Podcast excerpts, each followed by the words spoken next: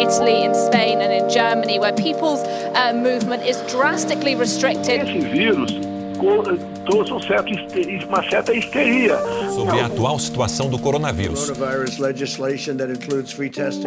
poucos ele foi se espalhando pelo mundo todo. Recentemente chegou ao Brasil. Nos últimos dias a gente tem vivido algo muito diferente. O novo coronavírus que começou na China e se espalhou por todo o mundo chegou no Brasil. A gente tem sido bombardeado com informações e novos números todos os dias. A nossa rotina também mudou. Pensando nesse tempo, nós do Mosaico resolvemos trazer um conteúdo diferente.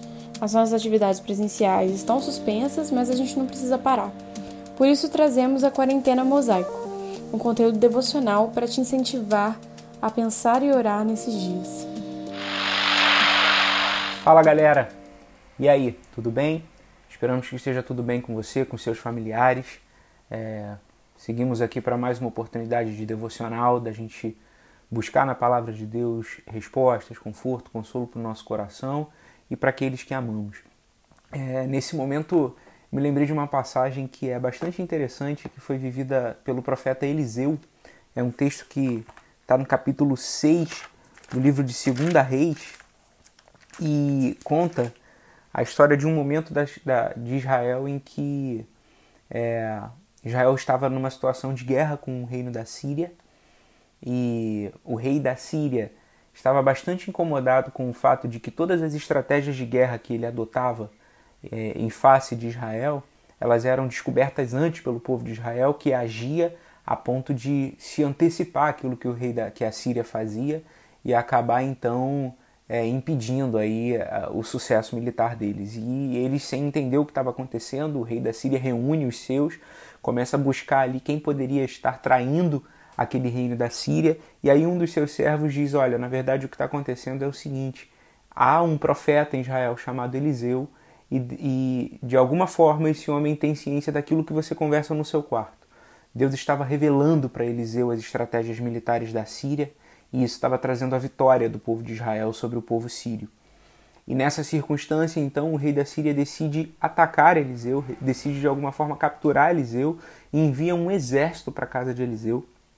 E o texto nos diz no versículos 13, 14 e 15 que o momento em que esse exército chega na casa de Eliseu logo de madrugada, à noite, e quando Eliseu e o seu servo ali acordam pela manhã, seu servo abre a janela e se depara com um exército inimigo em torno da sua casa.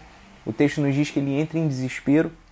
A expressão usada pelo servo de Eliseu está no versículo 15 do capítulo 6 de 2 Reis, e ele diz o seguinte: é, Tendo o servo do homem de Deus se levantado muito cedo, saiu e percebeu que um exército havia sitiado a cidade com cavalos e carros, e então o servo disse ao homem de Deus: Ai meu Deus, que faremos?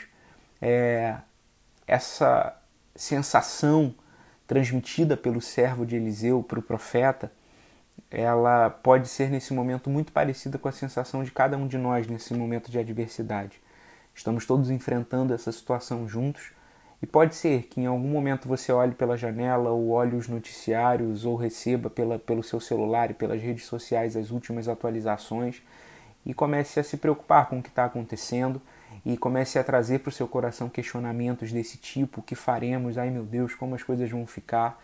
Nesse exato momento, nós não sabemos sequer como as coisas acontecerão pelos próximos meses, pelos próximos dias. Então, de fato, é, nós podemos comparar a situação do servo do profeta aqui com a situação que todos nós vivenciamos nesse momento. E é aqui que entra a postura de Eliseu com um ensinamento que é muito especial para cada um de nós nesse momento. Eliseu em resposta àquilo que o seu servo então havia meio que no desespero questionado, Eliseu nos diz o versículo 16: E respondeu o profeta: Não temos, porque há mais conosco do que com eles. E o que Eliseu está querendo dizer para o seu profeta é: olha, para o seu servo é: olha, não temos, não tenha medo, não entre em desespero, porque há mais do nosso lado do que contra nós. Não entre em desespero, porque Deus é por nós. E como a própria palavra nos diz, se Deus é por nós, quem será contra nós? Isso pode parecer a princípio para você uma mensagem simples, mas é essa mensagem que tem que encher o nosso coração de esperança. É essa mensagem que tem que encher o nosso coração da certeza de que Deus é por nós. O Senhor é por nós. Há alguém por nós. Há alguém do nosso lado e esse alguém não é qualquer um. Esse alguém é o Senhor de todas as coisas. Esse alguém é o Senhor do universo. A mensagem do Evangelho de Jesus Cristo é a mensagem do Deus Emanuel, o Deus conosco, o Deus que é por nós, o Deus que se entregou por nós, o Deus que agiu e mudou a história para que pudesse receber a cada um de nós na sua presença e viver a vida ao nosso lado, dentro de nós e por nós e conosco. Então, a verdade é de que nenhum de nós está sozinho nesse momento. Deus é conosco, Deus é por nós. E se Deus é por nós, não há nada que possa ser contra nós ou nem ninguém. E uma segunda postura, então, que a gente percebe no profeta Eliseu é que imediatamente após dar essa palavra para o seu servo, Eliseu ora. E a oração de Eliseu é uma oração muito especial. Ele pede a Deus que abrisse os olhos do seu servo, para que ele enxergasse aquilo que ele não estava sendo capaz de enxergar naquele momento. E o texto prossegue. Eliseu orou e disse: Senhor, peço-te que o faças enxergar. O Senhor abriu os olhos do servo e ele viu que o monte estava cheio de cavalos e carros de fogo ao redor de Eliseu. O profeta abriu os olhos e percebeu que muito maior do que o exército inimigo era o exército do próprio Deus que havia se colocado ali ao redor para guardar a vida do profeta, para guardar a vida dele e para guardar Israel naquela circunstância. O que aprendemos com Eliseu nesse momento é que sabermos simplesmente que Deus é por nós, termos essa consciência na nossa cabeça, muitas vezes não vai ser suficiente para que a gente se sinta em paz, para que a gente se sinta equilibrado nessas circunstâncias. Por isso a gente precisa orar através da oração, através da oração do profeta, o Senhor abriu os olhos do seu servo para que ele conseguisse enxergar que em meio à luta, que em meio à guerra, que em meio à pior dificuldade, havia o exército de Deus em seu favor. E é isso que eu quero te dizer nesse momento. Há um exército de Deus por nós. O Senhor é por nós. É Ele quem coordena todas as coisas, é Ele quem tem o domínio do mundo nas suas mãos. E nada e ninguém tira isso das mãos do nosso Senhor e Ele é por nós.